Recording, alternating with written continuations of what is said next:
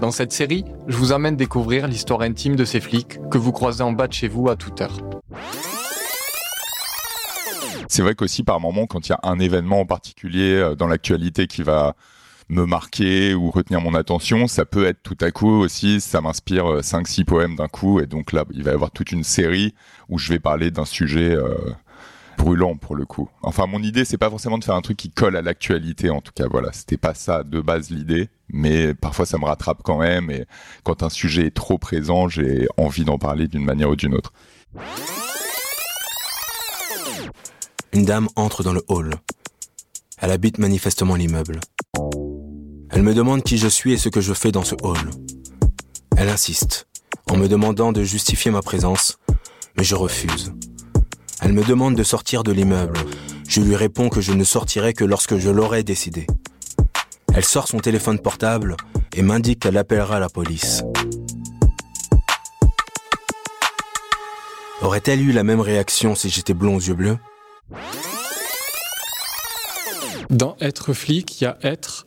Et qu'y a-t-il derrière l'uniforme? Il y a un être humain. Il y a une personne qui ressent des sentiments, qui n'est pas un robot et qui doit malgré tout euh, rester lucide dans tout ce qu'elle fait. Et pourtant, euh, il y a des situations qui nous qui mettent en difficulté. Et sauf que nous, en fait, derrière l'uniforme, on doit euh, on doit être un robot, en fait. Je ne vole pas, mais j'ai pourtant toujours peur à chaque fois que je dois passer devant un portillon.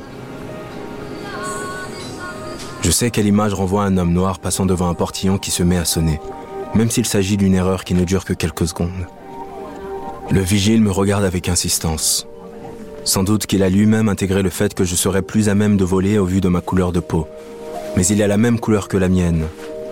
Arrête de me regarder comme ça. Peut-être que je lui rappelle seulement quelqu'un, Peut-être que ce n'est pas tant ma couleur de peau que ma provenance sociale supposée qui pousse le vigile à me regarder ainsi. Je suis noir donc je suis pauvre. Je suis pauvre donc je serai plus susceptible de voler. Selon que vous serez puissant ou misérable, les jugements de cour vous rendront blanc ou noir. Jean de La Fontaine, 1678. La situation de blocage politique dans laquelle fut alors plongée la France eut pour effet d'aggraver la crise financière à tel point que le 16 août 1788, le Trésor public suspendit officiellement tous les paiements. L'État était en faillite. Louis XVI fut alors contraint de convoquer les États généraux qui se réunirent en mai 1789. Mais il était trop tard l'entêtement d'un monarque qui s'accrochait désespérément aux anciens vestiges du pouvoir absolu, de même que l'aveuglement des parlementaires, arc-boutés sur la défense des vieux privilèges nobiliaires, précipitèrent ce que les historiens ont appelé le suicide de l'ancien régime. Voilà un exemple que les citoyens des pays riches devraient méditer aujourd'hui s'ils veulent éviter que la défense de leurs intérêts à court terme ne précipite l'humanité dans la catastrophe que nous prédisent les spécialistes du climat si on n'arrive pas à changer la mentalité du fait qu'il faille qu'on passe par une destruction pour reconstruire quelque chose, bah on est sur cette éco-anxiété de, de toute façon le mur va arriver, donc vaille que vaille, excusez-moi on s'en fout. Alors que si on montre que d'autres possibilités, d'autres solutions, d'autres futurs sont possibles et on n'est pas obligé de tous mourir dans des atroces souffrances. On conçoit qu'on peut faire quelque chose, donc on peut s'engager, donc ça peut euh, motiver. Et pour ça, en effet, il faut des scénarios qui montrent que d'autres futurs soient possibles, mais il faut aussi des personnages qui montrent que le changement est possible. Donc il faut que ça se passe en filigrane, il faut que ça se passe en plein, il faut se prendre des claques dans la gueule à des moments par des activistes qui viennent dire qu'il euh, faut changer les choses, qui jettent des pots de peinture sur des musées, qui font réagir, mais il faut aussi derrière et c'est comme ça qu'on s'est positionné chez Sequoia, des gens qui viennent te prendre par la main une fois que tu as envie de changer pour t'expliquer quel est le chemin à suivre parce qu'une fois que tu as ton éco-anxiété, je pense ici on l'a tous vécu, une fois que tu te mets à flipper, une fois que tu es en train de battre triper chez toi à regarder tes enfants, te demandant quelle connerie t'as faite en ayant des enfants, etc. Si t'as pas quelqu'un qui te chope et qui te montre qu'il y a des choses qui sont possibles et qui te montre que tu peux avancer et qu'un autre futur est possible et souhaitable, bah en effet ça peut être très très négatif.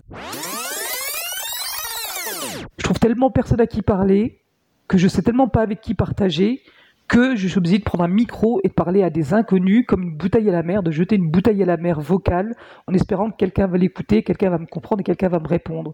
Donc je trouve que le fait de dire je fais du podcast, il y a à côté, j'avoue que je me sens seul ou que autour de moi je n'ai pas les personnes à qui je voudrais confier certaines choses.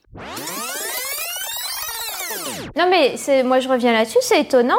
Vous allez voir un professeur juste pour vous expliquer, vous enregistrez ce qui se passe, pourquoi?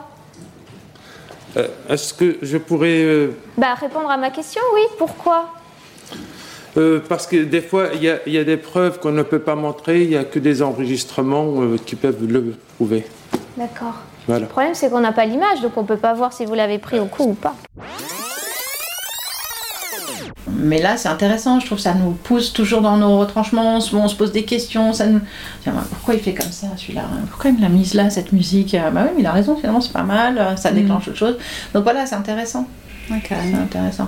C'est un peu comme quand on a travaillé toutes les deux, on travaillait pas de la même manière, on montait pas les séquences de la même manière. Tu dis, mais pourquoi elle la monte comme ça, cette séquence, en fait? Ah ouais, mais c'est vachement bien. Et parce qu'on n'a pas l'habitude, en fait, de, de travailler comme ça. On travaille seul, c'est juste le réalisateur qui, effectivement, euh, impulse d'autres choses. Euh, faut changer souvent de réalisateur, en fait. Oui. Pour se remettre en question. Mon père était un acteur noir et il ne voulait pas que je sois un acteur noir, il voulait que je sois un acteur tout court. Et pour le coup, c'est assez intéressant parce que ça renvoie à pas mal de choses qui reviennent sur la suite de sa carrière, un côté très cosmopolite et un- une sorte d'ambiguïté sur ses origines, puisque du coup, sa mère était euh, blanche avec des origines européennes assez diverses. Il a jamais connu son père biologique et il a été élevé avec ses frères et ses sœurs. Et t'as un peu ce côté, voilà, euh, ça, ça renvoie déjà en fait à cette idée de la famille, mais la famille qui est celle qu'on se crée, euh, qui justement dépasse la question des liens de sang.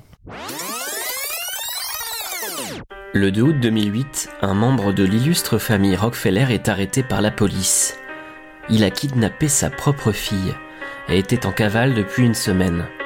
Cette arrestation marque le début d'une série de révélations ahurissantes concernant le dénommé Clark Rockefeller. Ce dernier purge actuellement une lourde peine de prison, n'étant pas coupable que d'un simple kidnapping.